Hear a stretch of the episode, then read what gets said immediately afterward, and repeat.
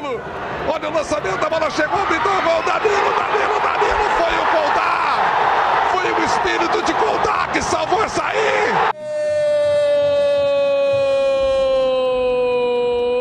O do Marcílio Dias. Caixa! Caixa!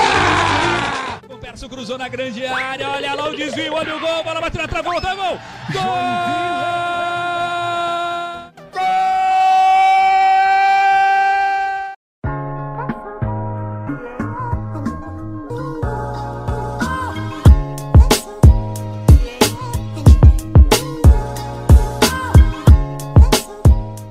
Saudações, amigos! Olá para todo mundo que nos acompanha no nosso, na nossa primeira edição do podcast. É bem verdade que a gente não tem nome ainda, a gente inclusive pede a sugestão para vocês de um nome para as próximas edições, mas a gente começa para falar sobre o esporte local da região de Santa Catarina, sobre os clubes é, da região litorânea, Marcílio Dias, Brusque. Eu estou ao lado do meu amigo Anthony.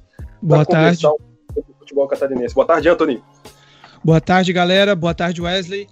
Então é isso aí, como o Wesley mesmo agora acabou de apresentar, o foco vai ser realmente aqui na região catarinense. A gente quer dar um foco para os clubes daqui da região, cobrindo Série D, Série C, enfim, onde os clubes catarinenses estiverem. Claro que a gente vai abordar também Campeonato Brasileiro, é, enfim, o que estiver repercutindo aí no mundo esportivo, Wesley. Anthony, a gente já começa falando sobre a demissão do Moisés Egert, que não é mais técnico do Marcílio. O clube anunciou ontem, é, dia 28 de setembro, a demissão do treinador, mas já se movimentou no mercado e trouxe um novo, né? Quem é o nome? Qual é o nome? Então, o Marcílio já, logo até, como na própria nota oficial no site do Marcílio dizia, eles já se movimentaram nas próximas horas para trazer Vaguinho Dias, nome conhecido aqui na região peixeira. E o profissional, né, de 57 anos, é o atual campeão da Série D, tem que lembrar disso, com o Brusque, né? Então, na belíssima campanha que foi feita com o Brusque na Série D, Vaguinho Dias agora é o comandante do Marcílio Dias. Bacana, e quando a gente lembra do. Quando, quando me vem o nome do Vaguinho Dias à cabeça, a gente lembra é, diretamente, inclusive, daquela partida que ele ainda comandava o Atlético de. Quando comandava o Tubarão, perdão, é, em 2018, uma partida é, memorável contra o Atlético Paranaense na Arena da Baixada, né? 5 É a 4 verdade. Também vai ter oportunidade de trabalhar de novo com o goleiro o Beliato, que participou da partida na ocasião.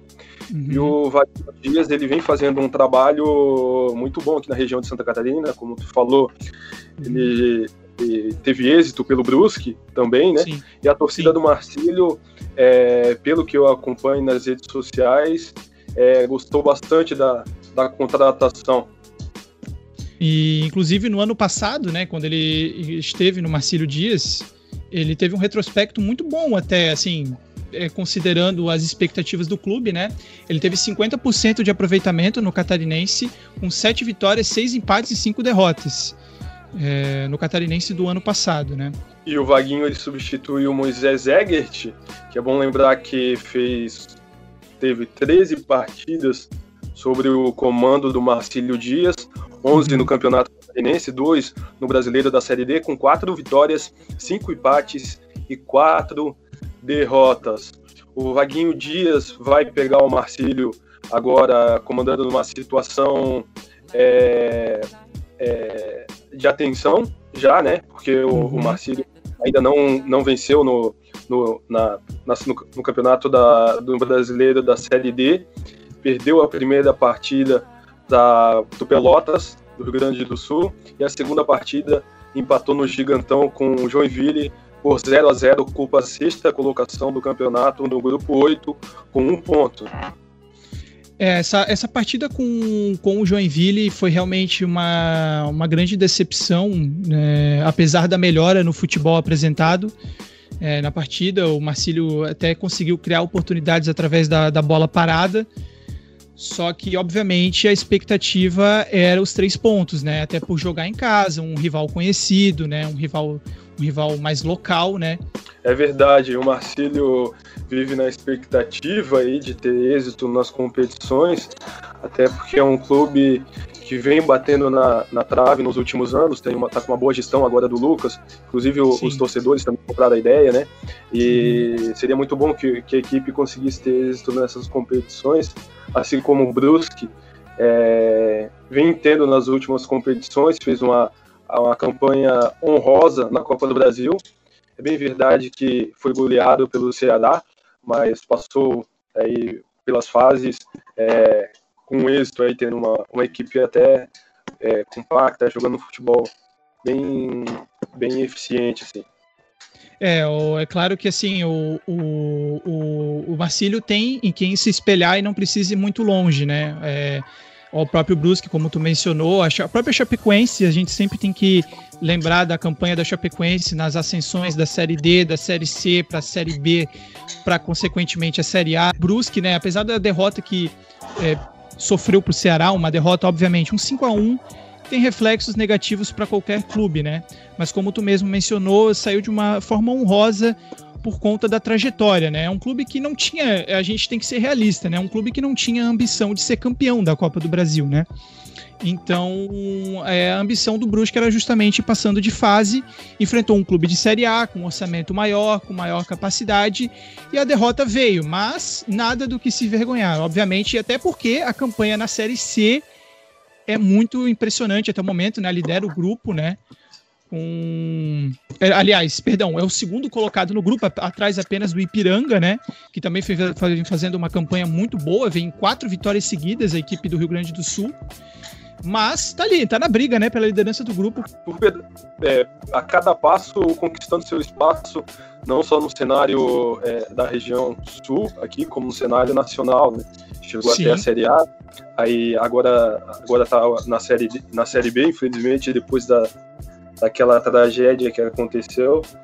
É, mas a Chapecoense é um time que tem muita estrela. É, venceu agora o Campeonato Catarinense, é, faz uma boa campanha no Brasileirão até o momento e, e, e sempre figura assim como um, um, time competitivo, né? A, ainda que tenha um orçamento não seja tão alto assim como os demais times, os demais times não, os times principais times aí da, da Série A. Inclusive não, e, tendo uma gestão, e, melhor e, times conhecidos do Brasileirão, né? Sim, não, e, e, bota estrela nisso, né? Porque eh, se a gente lembrar bem, é, o começo do, do catarinense desse ano para Chapecoense foi um começo assombroso, né? Muitos até achavam que poderia cair a Chapecoense do Campeonato Catarinense, né? Então, realmente foi uma recuperação impressionante, até porque a, a até por todo o cenário, né, que se desenvolveu esse ano e conseguir, por, por, conta da pandemia, né? Então, conseguir recuperar o futebol, um, um, bom futebol, um futebol competitivo que não estava sendo apresentado no começo do ano para chegar na final, da, na, na, final do Catarinense e ter enfrentado um outro clube que foi o Brusque, né? Que também estava numa, numa vindo de uma boa campanha, um bom início de ano, realmente foi impressionante para Chapecoense. Eu tô abrindo aqui a tabela da Série B para a gente dar uma olhada é, em relação a, a, ao desempenho da Chapecoense, né? É, próximo jogo da Chape vai ser fora de casa contra o Paraná, inclusive hoje, né? Às 21h30, hoje, 29 Isso. de setembro. É, a Chapecoense ocupa a quinta colocação com 18 pontos, um só atrás da, do América Mineiro e, e vem de dois empates, duas vitórias e dois empates aí contra o Paraná, é, em busca desse acesso na Série A novamente. É um confronto difícil para Chapecoense, né? Enfrentando o vice-líder do campeonato, o Paraná, que vem também num, é, sendo competitivo na Série B, né? Um ponto atrás apenas do Cuiabá, que é, lidera o campeonato. Então, um confronto complicado para a Chapecoense, que veio desse empate com o América Mineiro, né? Então, deixar três pontos, deixar dois pontos a, a conquistar jogando em casa nunca é bom para um time que está buscando ascensão novamente, né? Então, realmente, e um destaque, né? Pra, só porque a gente está agora na Série B, um destaque também é, foi para a vitória do Havaí, que aconteceu na sexta-feira, a vitória do Havaí sobre o Cruzeiro, né? Que foi um resultado realmente impressionante para o Havaí, conseguiu o resultado nos acréscimos, se não me engano, né? e colocou o Cruzeiro na zona, é, o resultado e consequentemente os outros os, os, resultados das outras equipes colocou o Cruzeiro na zona de rebaixamento. Então, realmente foi um resultado impressionante do Havaí. Isso é bem verdade, foi quase um confronto direto, né? O Cruzeiro também não está bem na, na Série B. O Havaí deu uma respirada aí, tá, agora está ocupando a 12 segunda colocação do campeonato, com 13 pontos. E o Cruzeiro vem pagando pela gestão passada, felizmente, do Itair Machado é, e demais dirigentes que abalaram as finanças do clube. E agora o clube está tá pagando por isso, né? É, realmente, assim, a, a, o Cruzeiro realmente precisa abrir os olhos, porque como eu geralmente comento é, com meu pai, assim, a gente resenhando sobre futebol, assim, a gente sempre fala como a Série B é um campeonato traiçoeiro e um campeonato difícil, né? Então, é, se o Cruzeiro já chegou com um pouco de salto alto, digamos assim, vindo da Série A, achando que, dependente dos resultados, iria subir, já está sendo refletido na atual campanha do time, né? Que está na zona do rebaixamento com apenas um, oito pontos, é, dois pontos à frente do Lanterna, que é o Oeste, então, realmente, atenção para o Clube Mineiro, né? Porque o, é um campeonato longo, ainda tem muitos jogos, obviamente, mas nunca é bom, né? Sempre é bom ligar o sinal de alerta quando se entra na zona do rebaixamento, né? É bem verdade. O clube também chegou, é, começou o campeonato com pontos negativos por conta de uma punição é, em, relação a negociações e vendendo, é, envolvendo jogadores, né? Sim. E, e aí agora a gente percebe que esses pontos também começam a fazer diferença e talvez façam diferença também no fim do campeonato, né? Com certeza. O, o Cruzeiro, na verdade, o, o, eu até tinha lido, é, até gostaria de ver se eu conseguiria achar aqui novamente. Eu tinha visto uma reportagem sobre um, a, a, as probabilidades atuais do Cruzeiro de subir para a Série A, né? Que disse que o Cruzeiro precisaria pra, pra, basicamente de uma campanha de campeão para subir para a Série A. Então seria em torno de 70% de aproveitamento. Então, realmente, assim, é uma situação bem complicada para a equipe mineira. Verdade. Agora, falando um pouco sobre a Chapecoense, eu estou aqui com a lista de relacionados para o jogo de hoje, às 21 horas e 30 na Vila Capanema.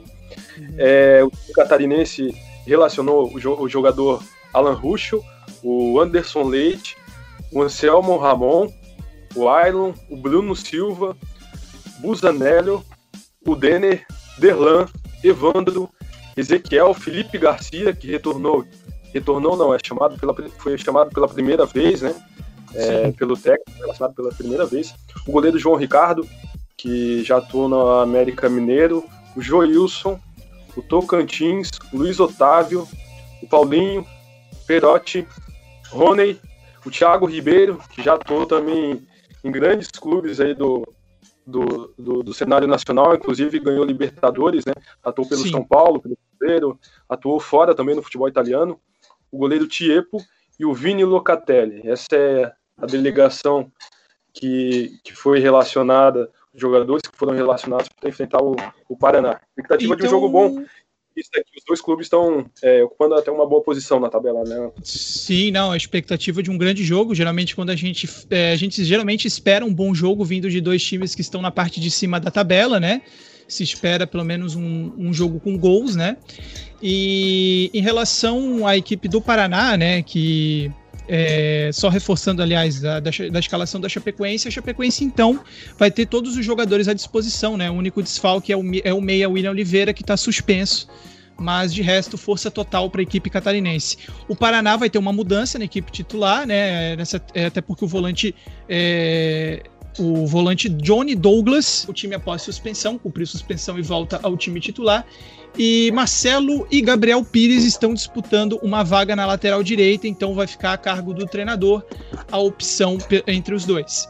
Por outro lado, o Meia Vitinho segue fora, se recuperando de lesão. Então o Paraná também praticamente com força total, apenas com o desfalque do Vitinho. Exatamente, o Paraná que veio é, de um empate na última rodada, e aí vai buscar também a, a vitória diante da Chapecoense, que é um time que pode ser um adversário, é né, inclusive um adversário forte no campeonato, né? Visto que Sim. os dois é, é, ocupam posições próximas na tabela, mas a Chapecoense também vai com tudo porque empatou os últimos dois jogos e, e quer entrar logo na zona de classificação para ali se manter, né?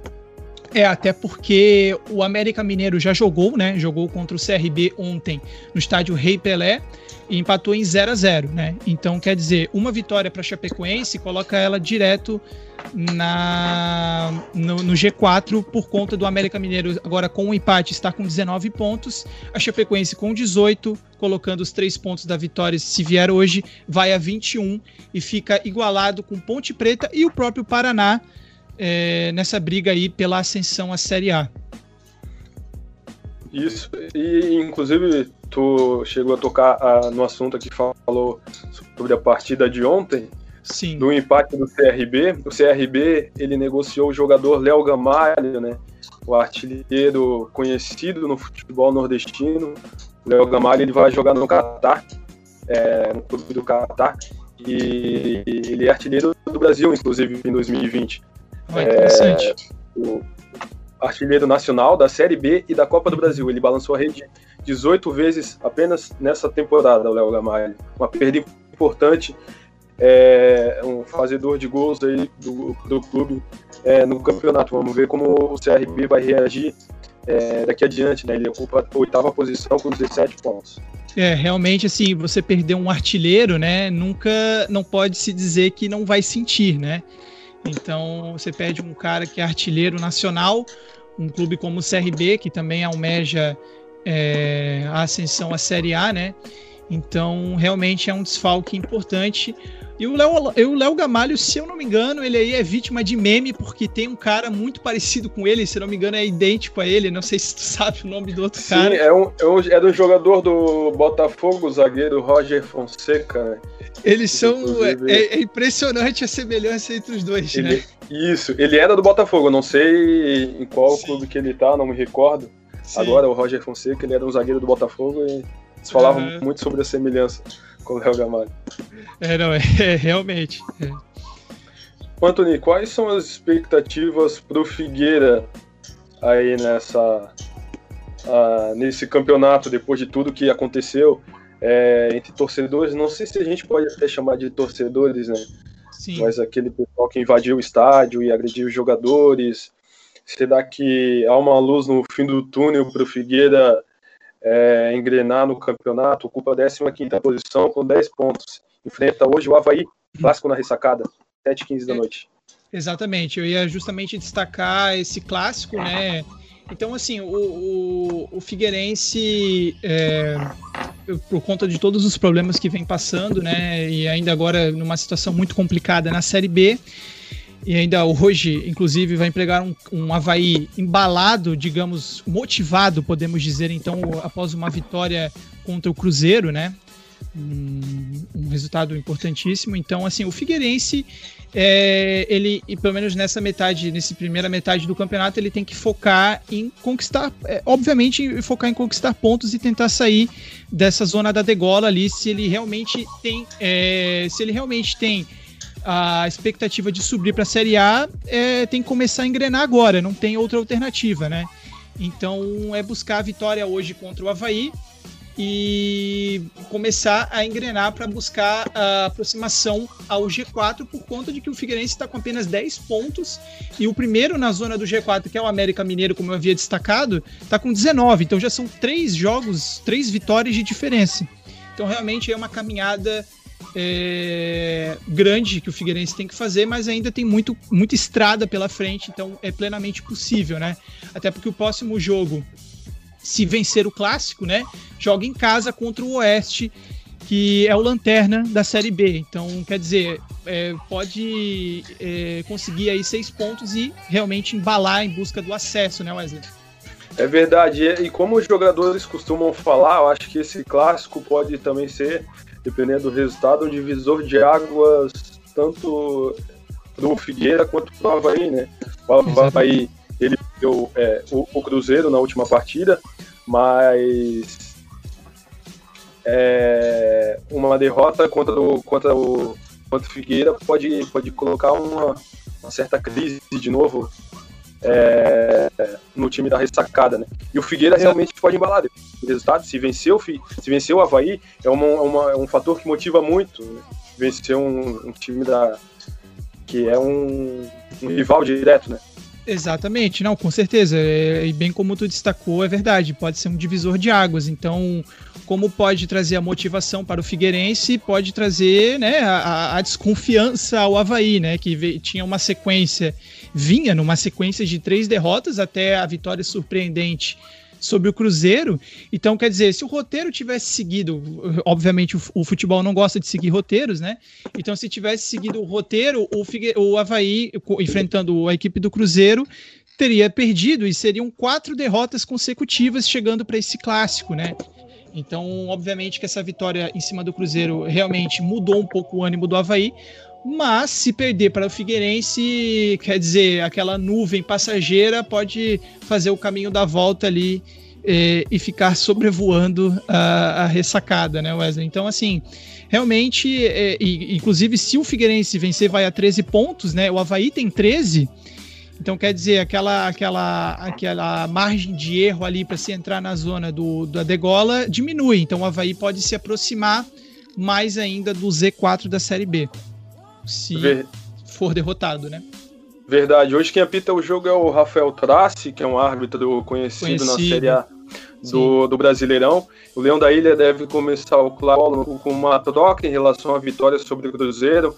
O lateral direito, Felipe Santos, ele substitui o Arnaldo, que acertou com o Atlético Goianiense.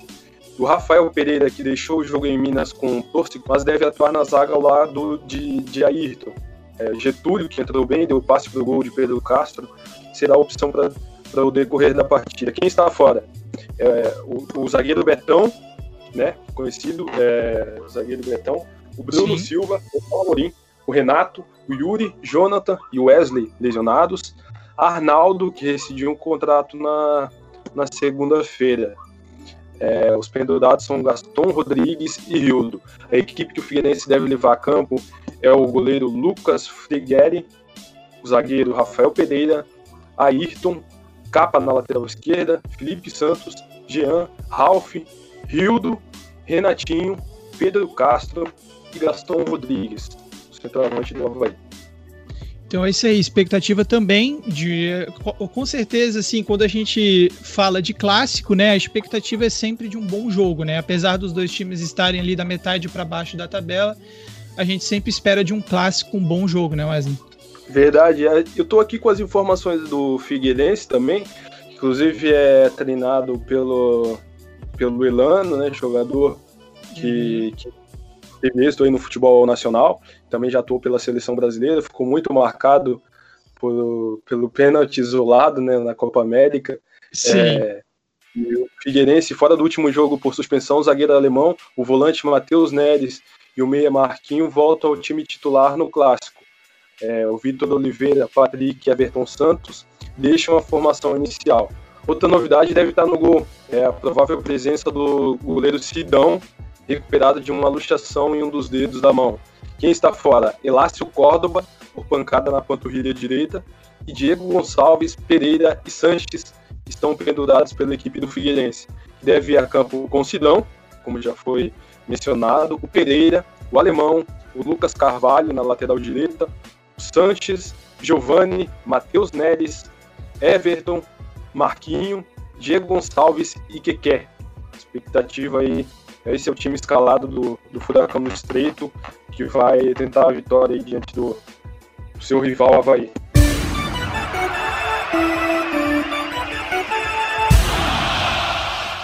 Certo. E Wesley, e Wesley também temos, né, no meio dessa semana, obviamente, a gente, como está destacando jogos da Série B, nós também vamos ter jogos da Libertadores, né, que, com definições importantes aí nos grupos, né, é, encaminhando classificações ou times sendo eliminados, né? Então, vamos só dar uma passagem assim pelos jogos que teremos, né, essa semana. Na quarta-feira, dia 30 de setembro, o Flamengo vai enfrentar o Independente Del Valle no Maracanã às 9h30 e pelo mesmo grupo, no mesmo horário, teremos Júnior Barranquilha enfrentando o Barcelona de Guayaquil. Pelo grupo B, o grupo do Palmeiras, também dia 30, amanhã, É, no Allianz Parque, às 7h15, Palmeiras contra o Bolívar. O Bolívar se encontra atualmente na terceira posição do grupo com quatro pontos e a equipe paulista é a líder com 10. Obviamente, expectativa de vitória palmeirense e com certo é, e com certa folga, apesar que o futebol da equipe do Palmeiras não reflete muito isso, né, Wesley? Vem de muita contestação, né? Inclusive pela imprensa, pelos próprios torcedores. Parece que o, o, futebol apresentado pelo time do Palmeiras e comandado pelo Vanderlei Luxemburgo ainda não convenceu é, boa parte dos, dos, amantes do futebol que acompanham as partidas do Palmeiras. Apesar de ter vencido o Campeonato Paulista, que fazia tempo que não, que não vencia, né? E de novo Sim. com o professor Vanderlei Luxemburgo, é, o técnico ainda, o, o, time ainda não, não convenceu no, na sua, no seu formato de jogo e, e, vem em cima de muita contestação. Agora, Antônio, é, por mais que a gente fale, o nosso podcast seja direcionado aqui para o futebol catarinense, é inevitável falar é, do Flamengo, né? Até porque a gente tem bastante torcedores é. que acompanham, que gostam do Flamengo, e também por conta dos casos de coronavírus, né? Que é uma pandemia que tem a pandemia que tem afetado é, os times agora em uma um momento crucial da Libertadores, afetou o Flamengo na rodada passada, está afetando o Independente Del Valle agora que confirmou é, quatro casos recentemente. Sim. E a expectativa é de que é, o Flamengo faça os novos exames e que esses jogadores é, testem negativo, né? Porque chega um momento que a partir de certo momento é, da doença que ele não tem mais potencial de transmissão e o Flamengo tem a expectativa de que esses jogadores posso estar à disposição é, para o jogo de amanhã contra o Independente Del Vale. É, e a, as próprias, é, a própria regra, né, que a Comebol vem colocando aí, né, e que então de um até cinco dias, né, do resultado do exame, o jogador pode estar liberado, né, para jogar a competição, né. Então, realmente, assim, é claro que é, a gente, é como tu mesmo falou, é inevitável a gente não comentar esses tipos de casos, até porque envolve né, é, questões acima do futebol e questões que, que tem que ser levado a sério. Né? Então, como a gente vê aí a CBF, é, apesar de toda a situação que envolveu Flamengo e Palmeiras, é, se preocupa muito mais com a exibição do seu futebol, com a exibição do seu campeonato do que a própria saúde dos jogadores. Então, até como eu ouvi de um comentário né, do Mauro César Pereira, no, no, programa Linha de Passe que teve no domingo, ele até mesmo, a frase dele para mim foi, foi perfeita, né? Então, quer dizer, até que ponto a, a CBF realmente está se importando é, e o e Flamengo e Palmeiras também, colocando nesse bolo, até que ponto eles estão realmente se importando com a saúde dos jogadores? Quer dizer, para muitos, o Palmeiras é, viu essa oportunidade de enfrentar o Flamengo porque era um Flamengo desfalcado e o Flamengo queria cancelar o jogo porque não tinha, não acreditava nos garotos, né? Não acreditava que a vitória iria vir, né? um, bom, um bom jogo iria acontecer com esses meninos. Então, quer dizer, realmente fica uma coisa muito falsa, né, Wesley? Assim, a gente vê realmente a, a, a, a gente não, não vê empatia desses clubes realmente com, com os seus jogadores, né? E, a, é, e a, obviamente a, as confederações também, a Comebol e a CBF, que se preocupam muito mais com o espetáculo, né?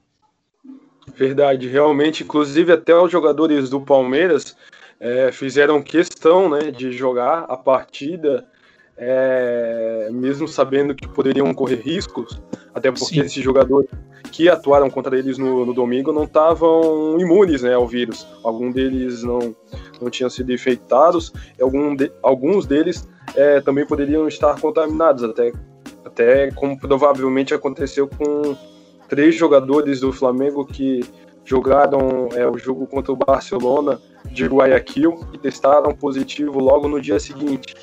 Então é uma situação bem arriscada assim, não só é, não só somente por transmitir pelos, pelos próprios jogadores assim, mas também por envolver outras questões assim como tu falou, vai além do campo, né? Pode infectar algum familiar, é, com certeza, parente, tudo mais. E isso pode ser fatal. Não, e a gente, é a gente é, e assim, né, é, como a gente até tu destacou no início dessa nossa, nesse nossos destaques aqui da Libertadores, justamente o Independente Del Vale, né, que tá como confirmou recentemente mais quatro casos, agora seis no total, vai enfrentar o Flamengo, quer dizer que também está sofrendo com essa questão do, do, do, coronavírus, né? Então, assim, quer dizer, até que ponto, né, é, realmente essa segurança tá, tá, tá sendo, né, tá sendo priorizada, né?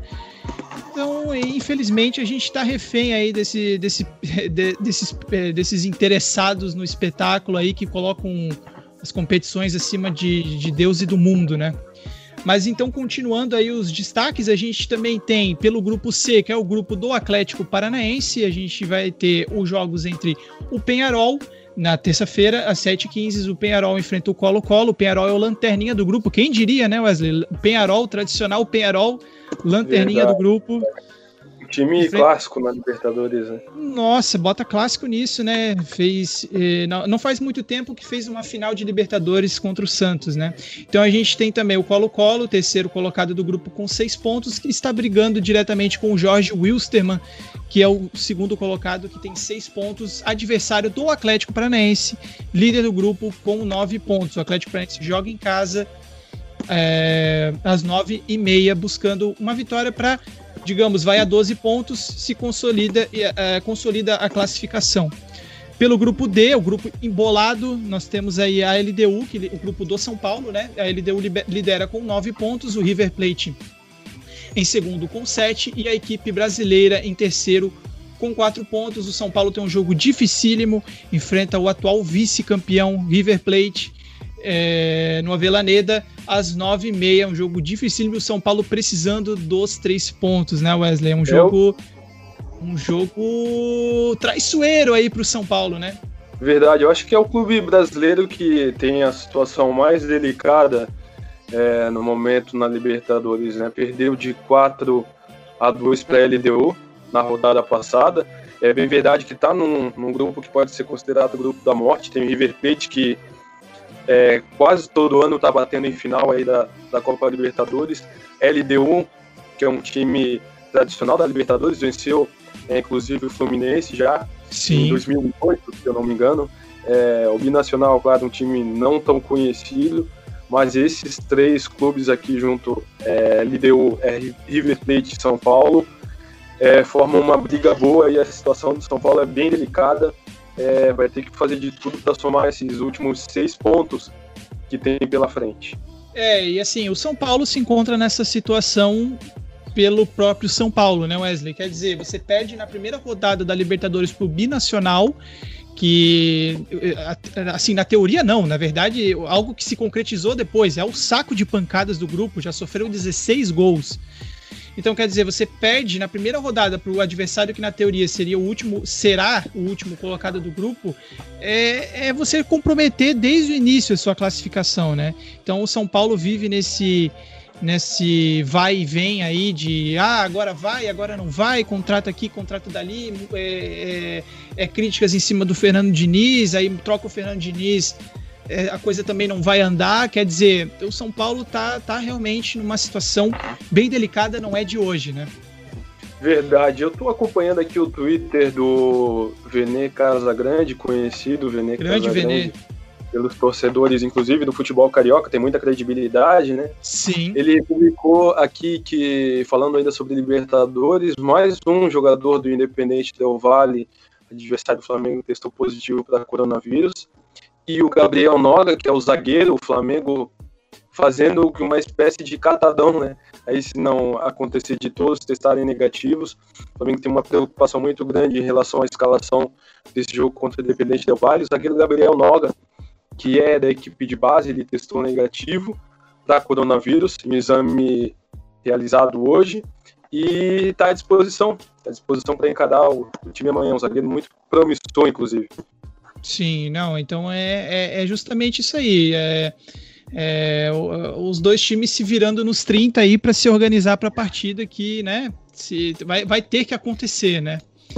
Então, continuando pelo grupo E, nós temos o grupo do Grenal aí, Internacional e Grêmio, que estão é, é, os, ambos com sete pontos. O Grêmio enfrenta a Universidade Católica em casa, na Arena do Grêmio, e o Internacional vai enfrentar o América de Cali é, no estádio Pascoal Guerreiro, às nove e meia. Pelo grupo, pelo grupo G, o grupo mais um grupo de brasileiro, o grupo Santo, o grupo do Santos, o Santos com 10 pontos lidera o grupo e vai enfrentar o Olímpia dia 1 é, no estádio Manuel Ferreira. O Santos que busca, fazendo as contas rápidas aqui, o Santos precisa apenas de um empate para se consolidar ali, se pelo menos garantir a classificação é, as fases de mata-mata da Libertadores da América. E agora, para encerrar essa nossa sessão de Libertadores, eu só destacar os artilheiros da competição, né? A gente tem o Fidel Martinez do Barcelona de Guayaquil com oito gols, o Salvio é, com cinco gols, é, artilheiro do Boca Juniors, e um brasileiro, o Luiz Adriano, com quatro gols. E aí tu vê como tu falou sobre o grupo E ali, é, o Internacional com sete pontos e logo abaixo vem o, o Grêmio também com sete. A disputa do Grêmio não é acirrada até na questão das pontuações. É bem verdade que o Inter deu uma brecha para o Grêmio empatar nas pontuações. O Inter não vem levando muita vantagem nos últimos dez confrontos contra, contra o Grêmio.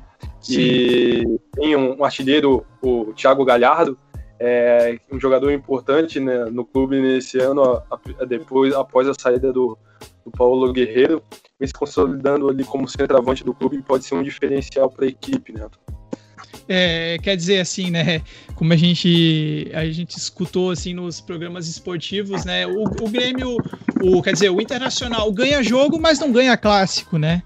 Então, realmente é impressionante o que o Grêmio, principalmente o Grêmio do Renato Gaúcho, vem fazendo contra o seu rival direto, né? Porque no Rio Grande do Sul, como a gente escuta, como a gente escuta das histórias, né? Lá ou tu é azul ou tu é vermelho, né? Então, realmente, assim, isso pro Internacional deve estar, tá, é, pro torcedor do Internacional realmente isso deve estar tá incomodando demais, né? Apesar de o torcedor sempre arrumar um jeito, né? Apesar de estar tá num momento complicado nos clássicos, o torcedor sempre arruma um jeito, mesmo derrotado, de tirar um sarro do rival, né, Wesley? Verdade, verdade, Leandro. Tem mais algum destaque em relação ao futebol catarinense? Acho que Tem em relação em relação ao, ao futebol catarinense, acho que não. A gente poderia, então, para encerrar, né? A gente poderia terminar com os destaques aí do campeonato da, da elite da divisão brasileira, né? E aí a gente encerraria o nosso programa de hoje. O que, que tu acha? Pode ser. Fechou então. Então, só vamos rapidinho recapitular a 13 terceira rodada que vai acontecer neste final de semana, dia 3, eh, iniciando dia 3, o sábado, né? A gente vai ter o Grenal, eh, mais uma vez aí agora, mas agora valendo pelo Brasileirão, eh, na Arena do Grêmio, Grêmio Internacional, às 5 horas da tarde do sábado. É, às 7 horas do mesmo sábado, Palmeiras e Ceará no Allianz Parque. Às 9 horas do sábado, Bragantino e Corinthians. Agora no domingo teremos clássico carioca, Botafogo e Fluminense no Engenhão, às 11 horas da manhã. Então, acredito que esses dois times devem estar torcendo muito para que não faça os 40 graus que fez no jogo entre Vasco e Bragantino, né? Principalmente por conta do horário. Temos também aí às 4 horas da tarde Flamengo e Atlético Paranaense no Maracanã. Às, também às 4 horas Coritiba e São Paulo. Às 6 e 15 Bahia e Esporte. Às 6 e 15 Fortaleza e Atlético Goianiense. Goiás e Santos. Atlético Mineiro e Vasco. O que, que a gente pode concluir aí desse, desses jogos, Wesley? Quem tu acha que é, pode se sair melhor nessa rodada? Eu acho que, de novo, falando aqui sobre o, o Grenal, a gente falou um pouco sobre o desempenho ruim do Inter é, ultimamente contra o Grêmio, né? Mas o Grêmio também não vem numa, numa, numa constância muito boa dentro do campeonato. Perdeu o último Verdade. jogo do Atlético Mineiro com o show do Keno no Mineirão é, por 3 a 1 Aí uma rodada antes, uma rodada antes não, foi pela Libertadores, né? Ele tinha vencido o Inter é, deu uma sobrevida ao Renato, que já vem sendo questionado no cargo do Grêmio. é, depois de quatro anos aí à frente do clube. Eu acho que é uma. Ele vive essa expectativa também contra o Inter de dar uma sobrevida é, no seu cargo, né? Até pelo desempenho do, do clube nos últimos clássicos. E aí nós temos o Flamengo também contra o Atlético Paranaense, que eu não sei, a gente não sabe ainda, é impossível, não é possível definir a escalação, não sabe como, como vai o time por conta dessa é situação do coronavírus. Sim. O Atlético Mineiro com o Vasco é, lá em São Januário, o Vasco tem uma equipe muito, apesar das limitações, uma equipe bem montada pelo Ramon. Acho que o clube, os jogadores compraram a ideia do, do técnico e quando isso acontece, eles correm pelo técnico, eles, eles é, realmente dão a vida dentro de campo, né? Pode ser um duelo interessante, ainda que tem o, o artilheiro do Cano é, pelo Vasco que faz a diferença no clube carioca. Né? E tem essa crescente do pequeno nos últimos jogos e o Atlético está disputando só um campeonato, né? Eu acho que isso pode ser um diferencial aí.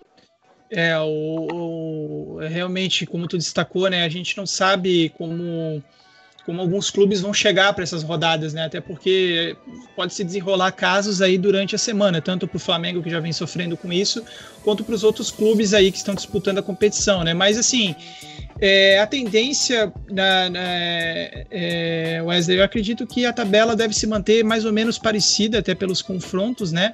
É, a gente tem então, como tu destacou, né? O Grenal, eu acredito que é, assim, como o retrospecto do Inter não é favorável contra o Grêmio, então eu acredito numa vitória do Grêmio para cima do Internacional e o São Paulo, que é o adversário direto ali do Internacional pela briga da segunda, da segunda colocação, né, com 19 pontos, também vai pegar o Coritiba fora de casa, então também não vai ser uma tarefa fácil, né? Então a tendência talvez seja que os dois times é, deixem pontos a ver aí é, temos também na quarta colocação o Palmeiras. O Palmeiras, na verdade, é o que pode dar uma mexida na tabela por enfrentar o Ceará em casa, que apesar do futebol pobre que vem apresentando o Palmeiras do Vanderlei Luxemburgo, o elenco em si é muito bom, então às vezes o próprio elenco pode carregar essa vitória para cima do Ceará. E o Flamengo contra o Atlético Paranaense, né, Wesley? A gente bem sabe, né? O Flamengo contra o, as equipes paranaenses é um sufoco. É, os times paranaenses geralmente dão muito trabalho, então ainda mais dependendo da situação que o Flamengo chegar para esse jogo, pode ser um jogo traiçoeiro para a equipe carioca, né? Então, é, o Atlético Mineiro vai enfrentar o Vasco no Mineirão, apesar do bom futebol é, do, do, da equipe do Jorge Sampaoli. O Vasco vai ser um adversário, é, adversário complicadíssimo, né? Mas é, eu acredito nos três pontos do Atlético Mineiro e a continuação na liderança, Wesley. É isso, Anthony. Então acho que a gente vai deixando por aqui o nosso abraço, a nossa primeira edição. Espero que, que gostem, nos acompanhem. A gente vai criar uns canais de comunicação para soltar aí nas redes sociais como você pode acompanhar as nossas edições. É, a gente vai também trabalhar com vídeos, é, além dos podcasts. Deixa um abraço para vocês. Quer falar alguma coisa aí, Anthony? Sim, quero agradecer então aí o Wesley, né, por a gente ter entrado junto aí nesse, nesse projeto. É, eu quero que, como o Wesley mesmo disse, a gente está aberto a sugestões, né? Então, se você tiver uma ideia para quadros no programa, ou se você prefere que a gente fale mais disso ou daquilo, a gente Inclusive vai dar uma atenção. Nomes, né? Ou, inclusive é, o nome do programa, é, né? É, isso aí, isso aí. A gente precisa de um nome, né? Então a gente está aberto aí a sugestões. Mas demais é isso. Agradeço é, a participação, né? Agradeço a quem acompanhar esse podcast. Agradeço já de antemão. Agradeço Wesley novamente. E é isso aí. Um abraço. Eu que agradeço, Antônio. Valeu, pessoal. Um abraço.